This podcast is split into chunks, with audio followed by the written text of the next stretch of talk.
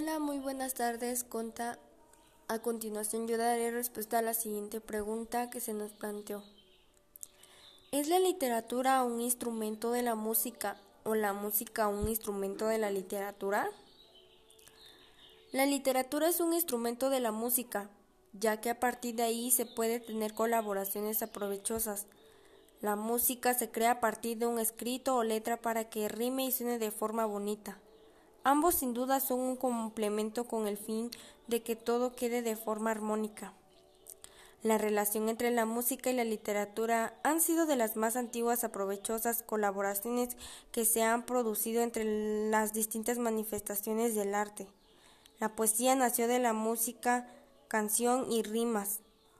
Se emplearon primeramente para que se recordara los comportamientos de la sociedad.